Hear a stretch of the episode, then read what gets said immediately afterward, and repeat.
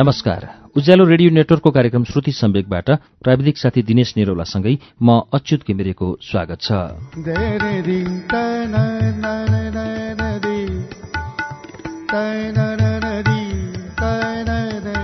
श्रुति सम्वेकको आजको श्रृङ्खलामा हामी एक श्रृङ्खलामा पूरा हुने कथा लिएर आइपुगेका छौं।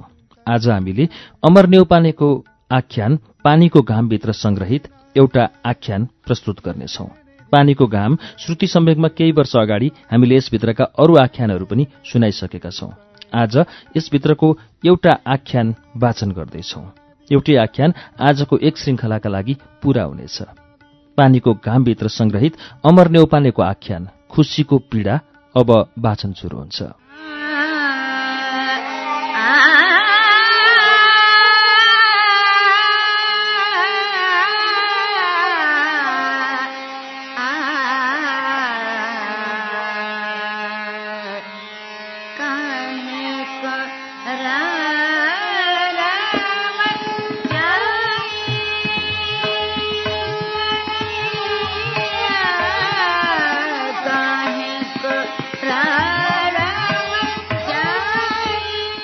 मध्याहपछि जब घाम पश्चिमतिर ढल्कन थाल्यो मन्तुर्नीको मन मात्र होइन आँखा पनि आफ्नो ठरुवा चुलुवा आउने डगरतिर एक तमासले ओछिन लागे। मन एउटै कुरामा एकोरिरह्यो। तनिरामले हिजो मात्र भनेको थियो उसलाई चुलुवाको फोन आएको कुरा। उसले बोल्न त पाइन बेगरी गर्न गएकी थिए बडघरको र पनि खबर सुनेर खुसी भई उसको घर नजिकैको धनीरामसँग मोबाइल छ। बेला बेलामा आफ्नो लोग्नेसँग त्यसैबाट बात मार्छे मन्तुर्नी। लिन्छु त भन्थ्यो चुलुवाले पनि मोबाइल। तर लिएको थिएन। भन्थ्यो मरेर काम गर्छु। यही माघीसम्ममा एउटा मोबाइल किन्छु। दो तीन हजारको बात त हो। अर्को माघीसम्ममा मन्तुर्नीलाई पनि किनिदिन्छु। तर मन्तुर्नीलाई उसले मोबाइल किनेको थाहा थिएन। किनेको भए त धनीरामलाई फोन गरेर भन्दो नम्बर थाहा दिँदो। सोचेर फेरि डगरतिर हेरी। भोलिको माघीका लागि चहल पहल अघिल्लो दिनबाट नै सुरु भइसकेको थियो।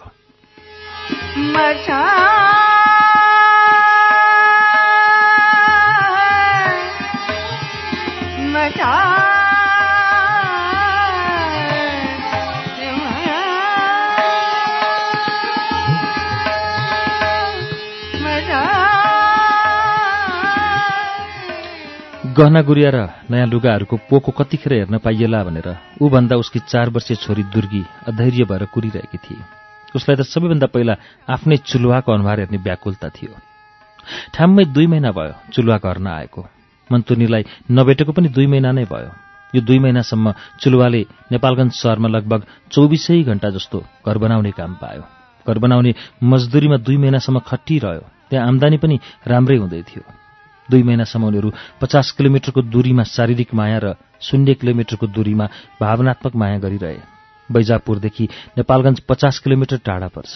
बीचमा राप्ती बगेको छ। राप्तीमा डुङ्गा चल्छ। पुल पनि बन्दैछ। पुल बनेपछि पुलबाट तर अहिलेसम्म डुङ्गाबाट उसरी नै उसको माया वारिपारी गरेको भान भयो मन्तुनीलाई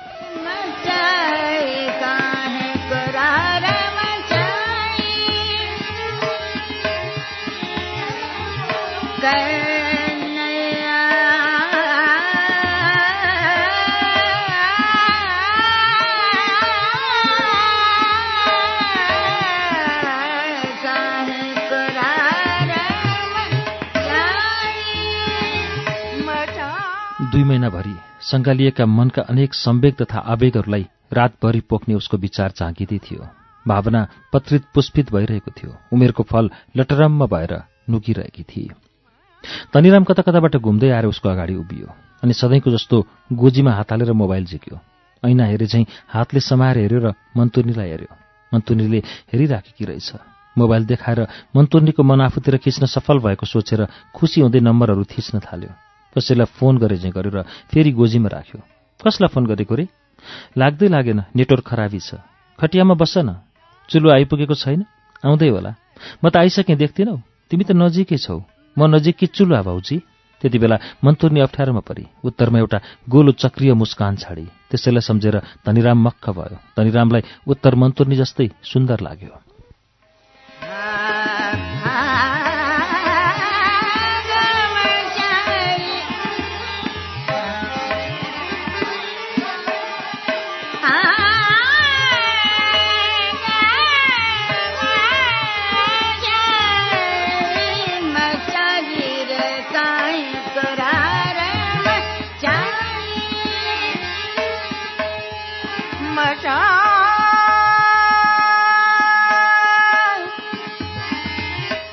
धनीराम गएपछि गाउँको माथि डगरतिर हेर्दै चुलुवाको याद अझ बढेर आयो। चुलुवा यति बेला राप्तीमा डुङ्गामाथि सामानहरूको पोकोसहित वारी तर्दै होला। यतिखेर राप्ती सानो र सङ्लो छ। उसलाई ठूलो तमिलो र डरलाग्दो बर्खे राप्तीभन्दा यस्तै सुन्दर शान्त र सानो हिउँदे राप्ती मनपर्छ। उसका छिमेकी तथा साथीहरू धेरैले चामलको पिठो मिलमा लगेर पिनाए तर उसले घरकै जाँतोमा पिनी भाँडाकोडा सफा गरी। घर दुई तिन दिन अगाडिदेखि नै रातो माटो कमेरो माटोले लिपिएर पुरेनी चित्र बनाएकी थिए। घर चिटिक्क देखिएको थियो। चुलो आएपछि सँगै ढिक्री तयार गर्ने जाँड तयार गर्ने चामलको पिठोको रोटी बनाउने सोची। घर आँगन पर चोकसम्म सफा गरेकी थिए। उसले माघीको भन्दा चुलुवाको स्वागतको लागि यो सब गरेकी थिए। यदि चुलुवा नआएर माघी मात्र आउने हो भने त्यो माघी उसलाई सबैभन्दा नरमाइलो माघी हुने।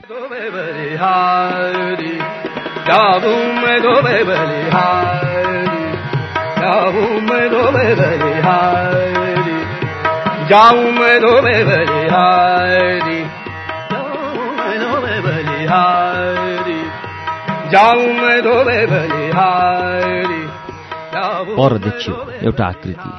आकृति मान्छेकै हो भन्ने चिनी। मान्छे पुरुष नै हो भन्ने पनि चिनी। पुरुष चुलुवा नै हो भन्ने ठम्ब्याएपछि मन्तुर्नी खुसी भई। उसको अनुहार एक्कासी ढकमक्क फुल्यो र सुस्तरी हलियो चुलुवातिरबाट आएको बतासले। एउटा झोला ठूलै भन्न सुहाउने गरुङ्गो भारी बोके चाहिँ पछाडि फिरेको थियो। अर्को हातमा झुन्ड्याएको। मन्तुर्ने केही कुरा सम्झे चाहिँ हतारिँदै भित्र पसी सबभन्दा पहिले दैलोबाट छिर्ने बित्तिकै देखिने छरप्रष्ट भाँडाकुँडा सामानहरू मिलाई। कुन्टी असरल त थिएन। उसले दिउँसैदेखि मिलाएर सबै लुगाहरू धोएर सुकाएर पट्याइवरी सजाएकी थिए र पनि फेरि रुजु गरी। बाहिर आई। चुलुवा जिन्दगीकै कोसेली बोकेर आए चाहिँ देखियो उसको हेराइमा।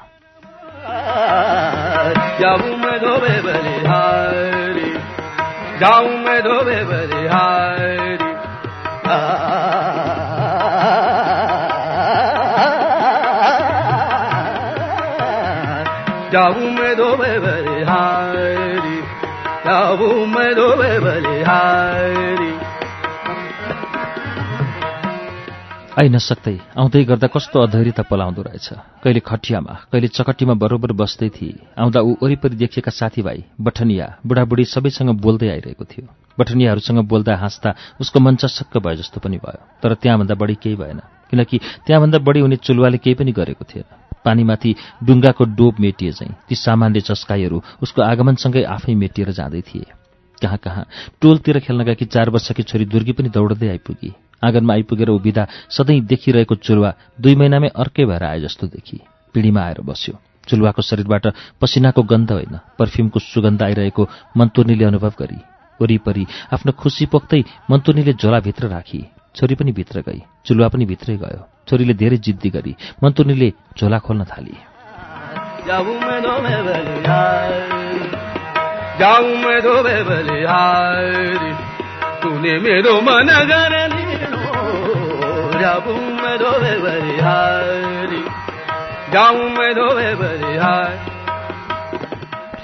बिहे गरेको पाँच वर्ष हुँदासम्म पनि चुलुवाले गतिलो दुई जोर लुगा किनिदिन सकेको थिएन। गतिलो गहना किनिदिन सकेको थिएन। चाँदीका काम चलाउ खाले बाजु पाला नथिया किनिदिएको थियो। गहना भए पनि नभए पनि मन्तुर्नी सन्तुष्ट थिए। कहिले उसको मुखबाट मनबाट गुनासो पोखिएको थिएन। किनभने उसको मनमा पोखिने गरी गुनासो भरिएकै थिएन। गहना विहीन हुँदा पनि एक दुई जोर च्यातिन बाँकी भएका लुगाहरूसँग पनि ऊ सन्तुष्ट थिए किनभने ऊ चुलुवासँग सन्तुष्ट थिए। खुसीले उसका आँखा बिहानको तलाउ चाहिँ लहराइरहेका थिए। यसपालि चुलुवाले मन्तोनीलाई बाला हरिया हँसुली मोहरमाला जस्ता परम्परागत गहना होइन कुन्नी के बुझेर हो? यसपटक सिक्री त्यो पनि सुनको मोटो र कलात्मक अनि लामा लामा झुम्का चुराहरू ल्याइदिएको थियो। लुगाहरूमा पनि परम्परागत अङ्गिया लेहङ्गा घागर चोली होइन साडी ब्लाउज ल्याइदिएको थियो। गरीब की इच्छा पूरा न करा दो तुम तो गरीब जाऊं मैं धोबे बलिहारी जाऊं मैं धोबे बलिहारी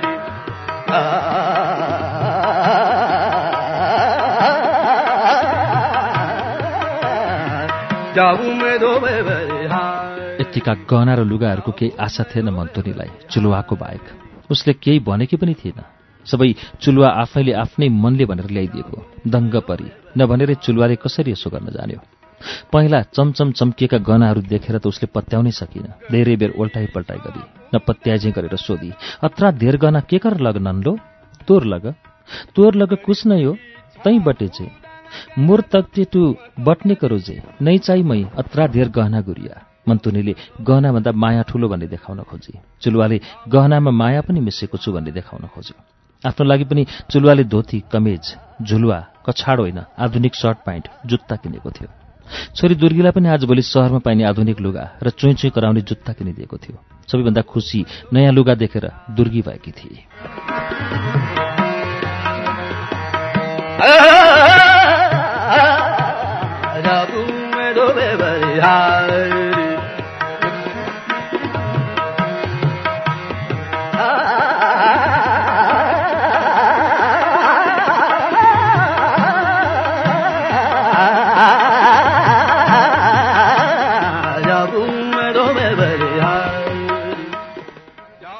रोटी र माछासँग दुई बटुको जाँड मन्तुर्नीको हातबाट पिएर गाउँतिर सुँगुरको मासुको खोजमा उठ्न खोज्दा उसलाई गाह्रो भयो। धर्मरा आयो मन्तुर्नी आत्ती कहाँ होइल दुर्गिक बाबा? नाति भन्यो। खुट्टा निधाएछ बसिरहँदा। हो जस्तै लागेन। दुई महिनासम्म कहिल्यै थकाइ मार्न पाएन होला। एकैचोटि थकाइ निस्केको जस्तो छ। होइन जिउ फालेर काम गर्यो। देखिनस् तेरै लागि बाँचेको यो जिउ। कम्ती गाह्रो भयो होला त यत्तिका गहना जोड्न। त गहनाभन्दा बढी छेस। म भइ भइ किन ल्याएको त गहना त्यसो भए? तँलाई गहना लगाएको सुहाउँछ नि त। थाहा छ मलाई तिमी धेरै थाकेका छौ। दुई महिनासम्म तिम्रो जिउले तेल देख्न पाएन। भरे तिम्रो जिउमा तेल लगाइदिन्छु। सब ठिक हुन्छ। एकछिन आराम गर। भरे भरे जाउला।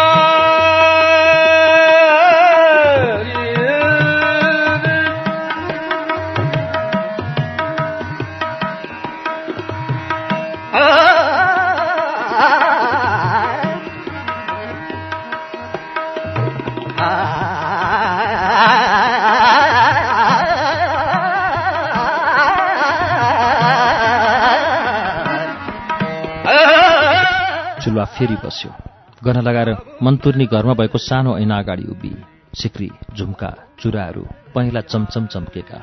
उसको श्यामवर्ण झन चम्कियो अनि चुलुवा अगाडि उभि मानौ चुलुवा ठूलो ऐना हो। चुलुवाको अनुहारमा आफूलाई देखिने जस्तो गरी र सन्तुष्ट भई। सन्तुष्टिमै सोधी दुर्गिक बाबा यति धेरै पैसा कहाँ पायो? दुई महिना त म रात दिन काममा खटिएँ पहिले पनि त खटिन्थ्यो अहिलेको काममा धेरै आम्दानी भयो। कमाएको जति सबै गहना किनेर सक्यौ मागी मनाउनु पनि पुग्छ। तर दुई महिनामै कसरी कमायो? ती धेरै गहना किन्ने पैसा? कतै चोर्न त चोरेनौ चुला चोर्ने काम पनि गर्छ भन्ने लाग्छ तँलाई? लाग्दैन। गाई जस्तै सुधो छ।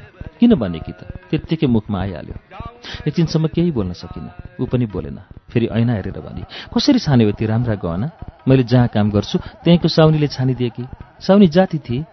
साउ साउनी नै खुसी भएर मेरो काम देखेर विश्वास गरे। दाल चामर दिएर पठाएका उनीहरूले नै हो। सबैभन्दा बढी तिमीसँग म खुसी छु। चुलुवाले अङ्गालेर मोही खायो। बिहे गरेको पाँच वर्ष भइसक्दा पनि मन्तुनीले उस्तै लाज माने।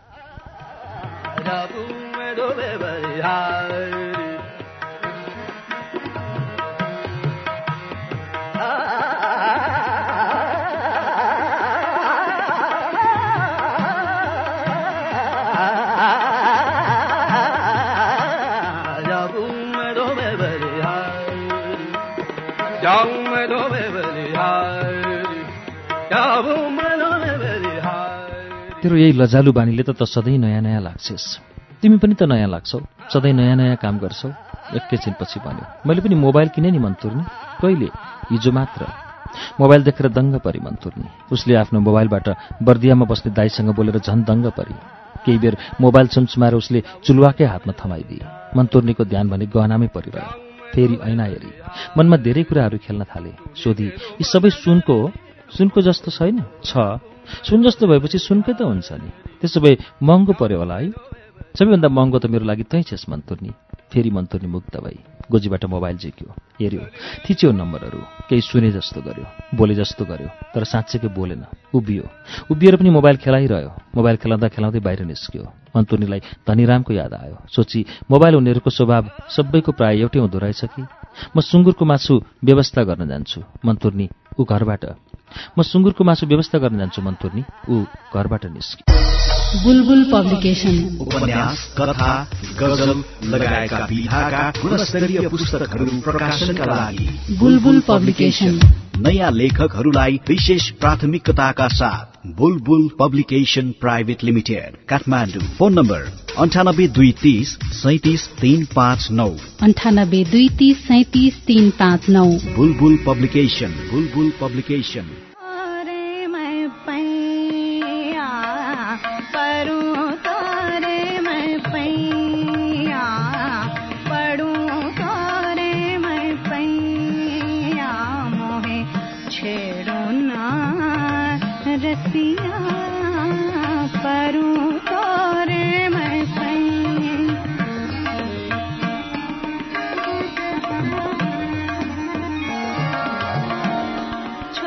एकैछिनमा मन्तुर्नीको उसका छिमेकी सङ्गिनीहरू इतबारिया ऋषिया भगिया बुदनीहरू जम्मा भए। कटक्क मन कटाउँदै ईर्ष्या गरे चाहिँ गहना गुरियाको प्रशंसा गर्न थाले। गहनाको प्रशंसा सँगसँगै चुलुवाको पनि प्रशंसा गर्न थाले। थरुनीहरूले सधैँ चाँदीकै मात्र गहना के लगाउनु त? कति बुझेको चुलुवाले मन्तुर्नीको कुरा। कति सुहाएको छ मन्तुर्नीलाई पहेँलो चमचम गरेका गहना। मेरो ठरुवाले त यस्तो के ल्याइदिन्थ्यो? मन्तुर्नीको पनि सुनका गहना लगाउने दिन आएछन्। तोहर ठरुवा कत्रा मजा त कति भाग्यमानी छेस् मन्तुर्नी छाइ पहाल अब छावा पाई मन्तुर्नी यो गाउँमा चुलुवा दाई जस्तो राम्रो मान्छे कोही छैन। चुलुवा तँलाई कति धेरै माया गर्छ? चुलुवा दाई रिसाएको कहिल्यै देखा छैन। अरू बठनियाहरूमाथि कहिल्यै आँखा लगाउँदैन। सिक्री बढी सुहाएको छ। झुम्का नभएको भए कानमा सिक्री त्यति सुहाउने थिएन। त सुनै सुनले पुरिस मन्तुर्नी यतिका गहना भएपछि त तिमीहरू अब गरिब रहेनौ। यति धेरै प्रशंसा लोग्नेको हो कि गहनाको उसले बुझ्नै सकिन। नबुझेकोमा पनि कुनै समस्या लागेन। तैपनि प्रशंसै प्रशंसाको बीचमा गहना होइन। आफ्नो चुलुवा असुरक्षित लाग्यो उसलाई। केही भनिन। भित्रबाट पुरै हाँस्न सकिन उनीहरूसँग। आधा मात्र हाँसी। त्यही आधा हाँसो। आधा चन्द्रमा जस्तै सुहाएको छ भनेर बुधनीले भने यस्ता सानातिना कुराहरू उसको मनबाट बादलको गतिसँगै परिवर्तन भइहाले।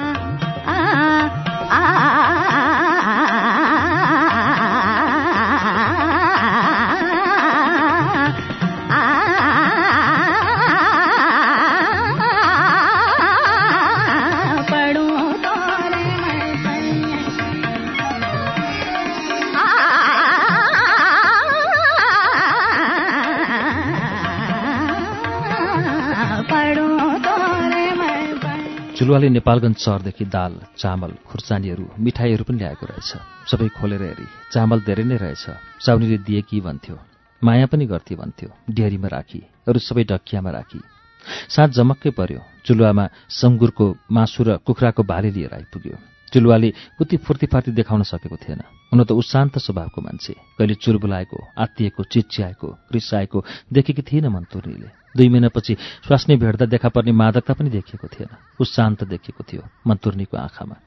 ढिक्री रोटी खुर्सानीको अचार काठा र सुँगुरको मासु चुलुवाको अगाडि राखिदिए। चुलुवाले आङ तान्यो। आङ तान्दा उसको मुख मन्तुर्नीसँग जोडियो। हाँसी हाँस्दा थोरै चाउरी परी। अझ धेरै चौरी पऱ्यो चुलुवा। त्यो चौरी दुःखको र गरिबीको चौरी हो बुढ्यौलीको होइन। अनुभूति गरेर चुलुवाले एक बट्टुको जाँड पिसकेर अर्को बट्टुको थप्यो। सुत्ने बेलामा पनि मन्तुर्नीले सेक्री र झुम्का फुकालिन। बिर्से जस्तो गर्न खोजी तर रहर नपुगेको भाव अनुहारमा देखिन्थ्यो। ओछ्यानमा पल्टेको चुलुवा थकित भए पनि आसक्त देखियो। मन्तुर्नीले तोरीको तेल तताई। मनतातो तेलले चुलुवाको सर्वाङ्ग मालिस गरिदिए। चुलुवाको शरीरमा जाँड पनि नसा नसामा पुगिसकेको रहेछ। मन्तुर्नीले थाहा पाई उसको थकाई उत्तेजनामा रूपान्तरित भयो तर कुन्नी किन हो? चुलुवा समागम अघि नै स्खलित भइहाल्यो। मध्यरात भइसकेको थिएन। मन्तुर्नी जाग्राम सुतेकी थिए। लुला हातहरूले अँध्यारोमा मन्तुर्नीलाई छाम्दै उसका हातहरू तन्द्रामा लट्ठिन थाले। ऊ तुरुन्तै निदाइहाल्थ्यो सोची चुल्ला दुई महिनादेखि थाकेको छ तर मन्तुर्नीको आँखामा निद्राको लेससम्म पनि थिएन।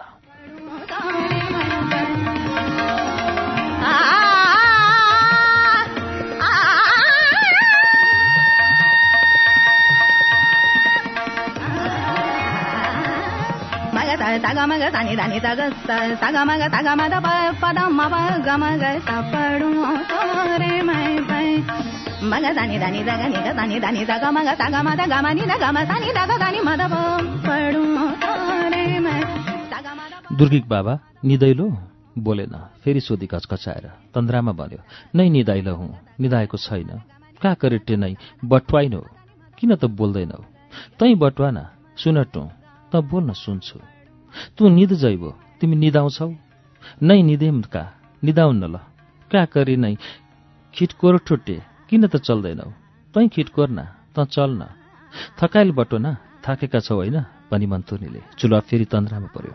उसको जिउ बिस्तारै सुमसुमाई। आनन्द मानेर चुलुवा निद्रामा डुब्यो। स्पर्श दुख्नुको कति ठूलो औषधि अनुभव गरेर झन्लट्ठ निधायो।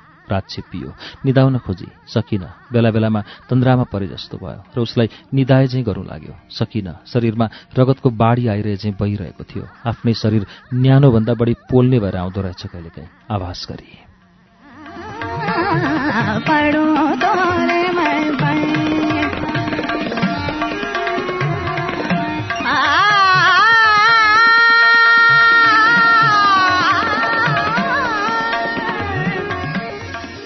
पढो तोरे मैं पुष मसान्तको रात। बाहिर चिसो थियो उभित्र तातो। लोग्नेको निद्रा खुल्ने क्षणको प्रतीक्षा गरिरही। जन्मलायो बिउजेको हो कि जस्तो ठानेर सुस्तरी बोली दुर्गिक बाबा सङ्गिनी सुई लगाउन छोडिदिए। बिउजेको रहेनछ। सुनेको भए उठ्थ्यो होला। निदाएको कानले मात्र सुन्यो। निदाउने प्रयत्नमा निदाइरहेकी थिइन। आँखा चिम्लेर निर्वस्त्र उच्चुलुवासँग टाँसी। पुसको अन्तिम चिसोले उसलाई छोएको थिएन। ऊ फेरि उत्तानो परेर सुती। तन्द्रामा परे जस्तो भयो। आँखा चिम्ली। यस्तैमा एउटा हात बिस्तारै उसको छाती गला र अनुहारतिर सलबलाउन थाल्यो। उसलाई त्यो सलबलाहट चुलुवाको अघि पछिको भन्दा फरक स्वादको लाग्यो। त्यही भएर त्यही फरक स्वाद नै उसलाई मन पर्यो। दुई महिनापछि मानौ चुलुवाले अर्कै स्वाद लिएर फर्क्यो। कस्तो चिसो संवेदनाहित हात भएको। हात सिरक बाहिर परेर होला। सोचेर चुपचाप प्रतिक्रियाविहीन त्यो एक हाते स्पर्शको गतिलाई उत्सुक हुँदै आँखा चिम्लेरै तन्द्रामा उत्तानो परेर चुपचाप अनुभूत गरिरही। आँखा चिम्लेर लिइने स्पर्श सुखको आनन्दमा उमुग्ध भइरही। तन्द्रामा लोलाएका उसका आँखा चनलट्ट परे जस्ता भई। सोची बल्ल यो मान्छेको थकाइ मेटिएछ।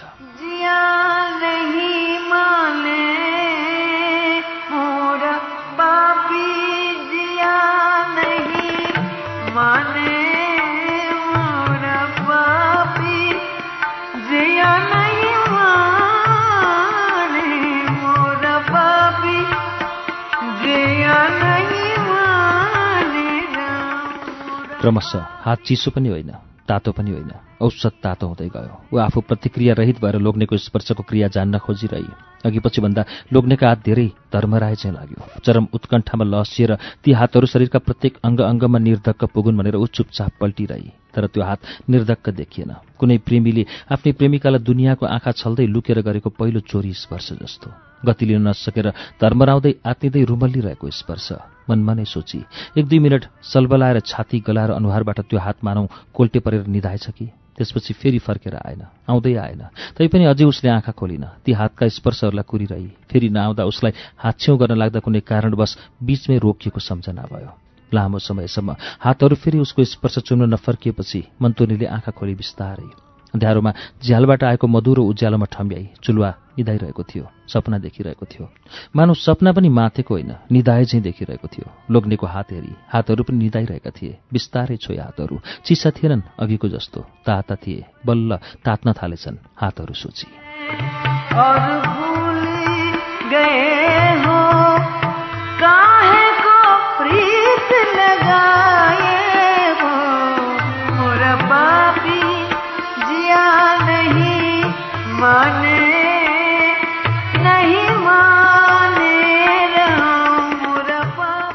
अघि किन जागे त यी हातहरू एक्कासी?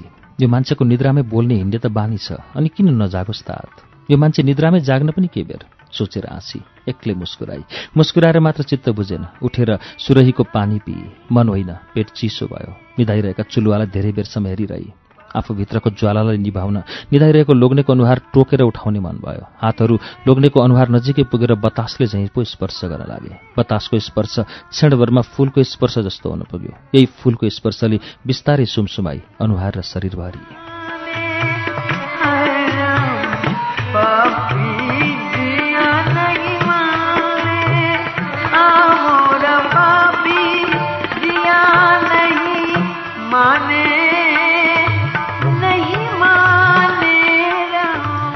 दुई महिनासम्म घाम पानी हुरी बतास जाडो गर्मी केही नभनेर काम गरेको मेरो लागि त हो। यो सबै उसको निद्रा थकाइको निद्रा हो। प्रेम खुसी र सन्तुष्टिको निद्रा हो। यो थकाइ प्रेमको थकाइ हो। यही आभासले पग्ली। निधाइरहेको त्यो अनुहार झन् माया लाग्दो देखियो। त्यो अनुहारप्रति यति माया कहिल्यै पलाएको थिएन जस्तो भयो। निधाउँदाको अनुहारमा सबै नराम्रा स्वभावहरू पनि निधाउँदा रहेछन्। निर्दोष बालक जस्तै देखियो मन्तुर्नीको हेराई। चुलुवाको जिउमा बिस्तारै विद्युत प्रवाह भएको थियो मन्तुर्नीको स्पर्शले। तर करेन्ट लागे जसरी होइन काउकुती लागे जसरी पनि होइन घाम उदाए जसरी बिस्तारै आँखा खोल्यो र चलमलायो। सोधी निद पुगल दुर्गिक बाबा ऊ हाँस्यो निद्राइलो हाँसो मन्तुरीले हेरिरही केही बोलेन सबै कुरा हाँसोबाटै भन्न खोज्यो व्यङ्ग्य गरी उज्यालो भएकै छैन किन उठेको यति चाँडै? म निधाएकै थिएन सबै थाहा पाएको थिएँ मन्तुनीले ओठ लेफ्राई अबको पटक हाम्रो छोरा जन्मन्छ रे ज्योतिषले भनेको मन्तुनीले यसो भन्दा निस्केको तातो सासले चुलुवाको पुरै अनुहार ढाक्यो। त्यसपछि एउटा लहर उठ्यो र शान्त भयो।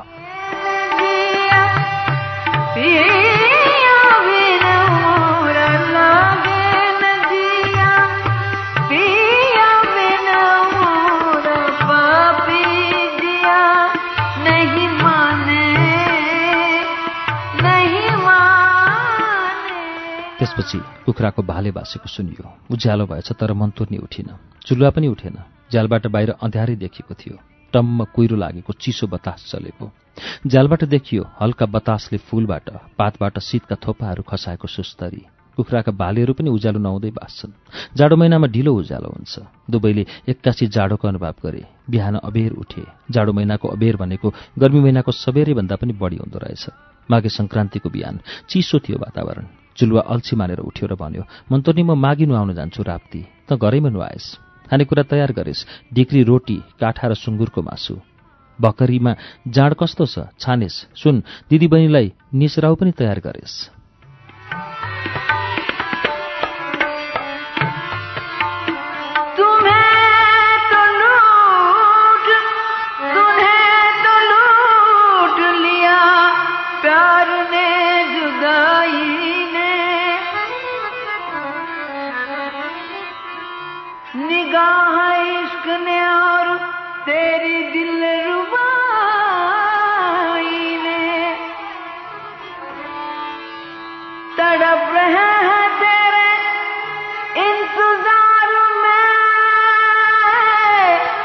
मन्तुरले आफ्नो काम भ्याइ नभई देखि कुहिरो थियो। त्यसैले धारामा नुहाएको कसैले देख्दैन। नजिकै आए मात्र देख्छ। नजिक आइन्जेल छोप्ने समय हुन्छ।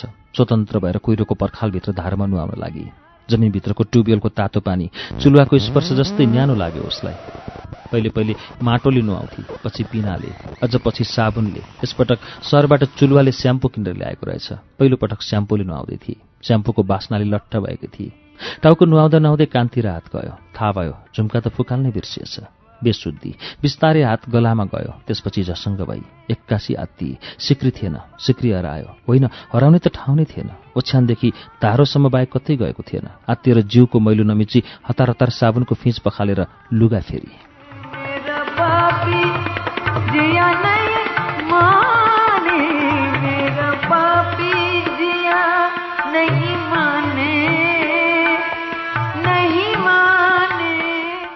धारो वरिपरि खोजी देखिन धारोदेखि आँगन पिँढी मझेरी ओछ्यानसम्म जहाँसुकै खोजी देखिन। उसको होसबास उडे जस्तो भयो तर उडेन। ओछ्यानमा तन्ना टकटकाएर सिरानी उठाएर खाटमुनि दायाँ बायाँ सबैतिर हेरी देखिन। भान्सादेखि जुठेल्नासम्म खोजी देखिन।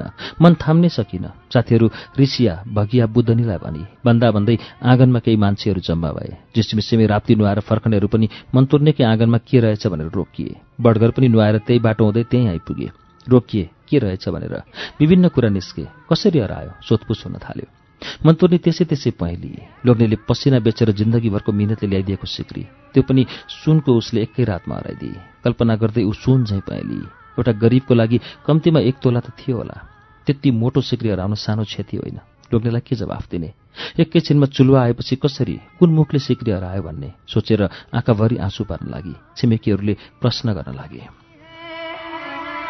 तुम्हारी सर के कसम जिंदगी सतारी है। आ तुम्हारे सर की कसम जिंदगी सताती है।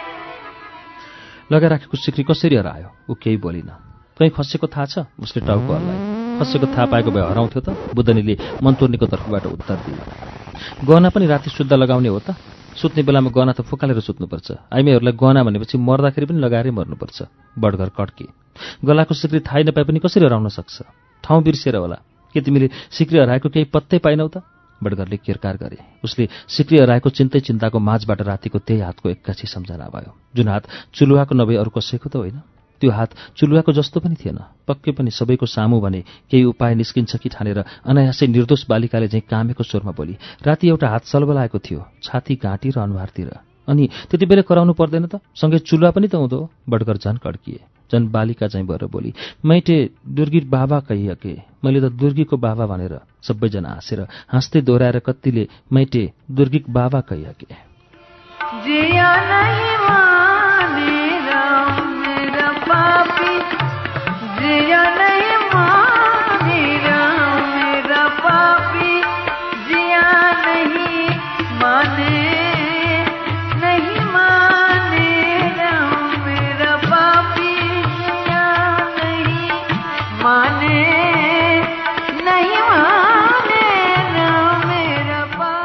त्यसपछि एउटा आवाज आयो। या उसको अन्तर्मनको आवाज हो स्पष्ट गर्न सकिन।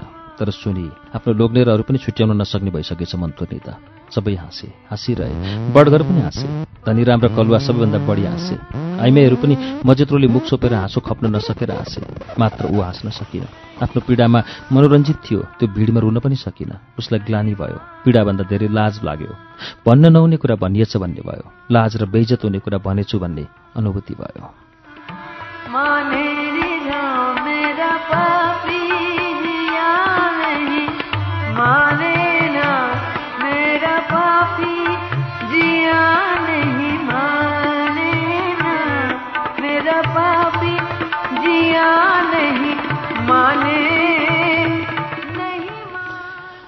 पानी पर्न नसकेको चट्याङ पार्न नसकेको कालो बादल उसको अनुहारमा मडारियो। मान्छेहरूको माझमा सिक्रिएर आयो भनेर उभिरहन सकिन। अनुहार कालो निलो भयो कसैको अनुहार हेर्न सकिन। आत्तिएर भने भइगयो ठाउँ बिर्सेको रहेछु। म फेरि खोज्छु भित्र। तपाईँहरू जानुहोस्। आफै पानी पार्न नसकेको कालो बादल हुरीको बेगसँगै डाँडापारी क्षितिजमा हराए चाहिँ भित्र पसी। डोका थोरेर मानव भित्रै हराई। बाहिर निस्कँदै निस्किन। मान्छेहरू मैटे दुर्गिक बाबा कहिएके? दोहोऱ्याउँदै एक आपसमा हाँस्दै गए।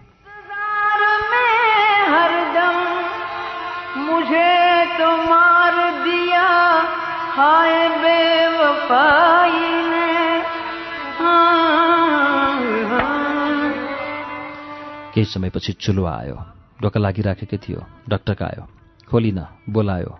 फेरि बोलायो। फेरि ढोक्राको डक्टकायो धेरै बेरपछि ढोका खोली मन्तुनीले लोग्नेले सोध्यो किन रोएकी बोलिन केही पनि बोलिन। भन्न म तेरो लोग्ने होइन। रातभरिको खुसी कहाँ गयो तेरो? लोग्नेले धेरै पटक सोध्यो र सम्झायो। मात्र भनी महिसी बरबर गल्ती हुइल। भन्न त मन्तुर्नी आफ्नो लोग्नेलाई। तैँले जति ठुलो भुल गरेकी भए पनि म माफ दिन्छु। अझै बोलिन मन्तुर्नी। धेरै कर गरेपछि बोली सिक्री हरायो। कहाँ? यहाँ भन्ने थाहा पाएको भए हराउँथ्यो त? उसले सबै कुरा बताए। चुलुवा पटक्कै विचलित भएन। मानव केही भएकै छैन। सिक्री उसँगै छ। उसले उस्तै अविचलित शान्त आवाजमा बोल्यो लाटी यति सानो कुरामा पनि यसरी ठरुवा मरे जे रुनुपर्छ त? म मरेको छु र। तिम्रो जीवनभरको कमाई मर्यो। होइन लाठी त्यो त एक दिनको कमाई हो। अँ एक दिनमा कसरी कमाइन्छ? चोरे त हो नि। सुनको त जलप मात्र हो त्यो सिक्री नक्कली थियो। म अर्को एक दिनको कमाइले फेरि किनेर ल्याइदिउँला। हामी जस्तो गरिबले सुनको कहाँ किन्न सक्छौँ र? उसलाई झन लज्जा र ग्लानी एकैचोटि भयो। आँसु पुसी आफ्नो चुलुवाप्रति रिस घृणा माया र सिक्री हराएकोमा ग्लानी पश्चाताप र पीडा मिसिएको अनुहार भयो मन्तुर्नीको त्यही अनुहारले लोग्नेतिर हेरेर रुन्चे आँसु हाँसी।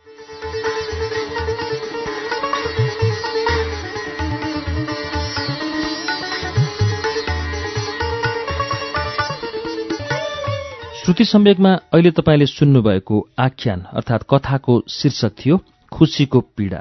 यसलाई अमर नेौपानेको पानीको घाम संग्रहबाट हामीले लिएका हौं। आजको श्रुति सम्वेकमा हामीले यही एउटा आख्यानलाई प्रस्तुत गर्यौं। यसको विधाको नाम लेखकले आख्यान दिनुभएको हुनाले हामीले यसलाई आख्यान नै भनेर वाचन गर्यौं। खुसीको पीडा वाचन श्रुति सम्वेकमा तपाईँलाई कस्तो लाग्यो? हामीलाई प्रतिक्रिया दिन नबिर्सनुहोला। हाम्रो ठेगाना कार्यक्रम Shruti Sambeg Ujyaalo radio network post box number छ चार छ नौ काठमाडौँ नेपाल। इमेलका लागि S H R U T I Shruti at युएनएन dot com dot NP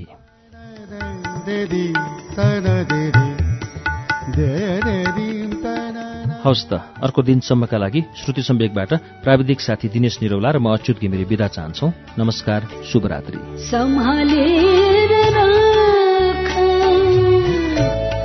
सम्हालेर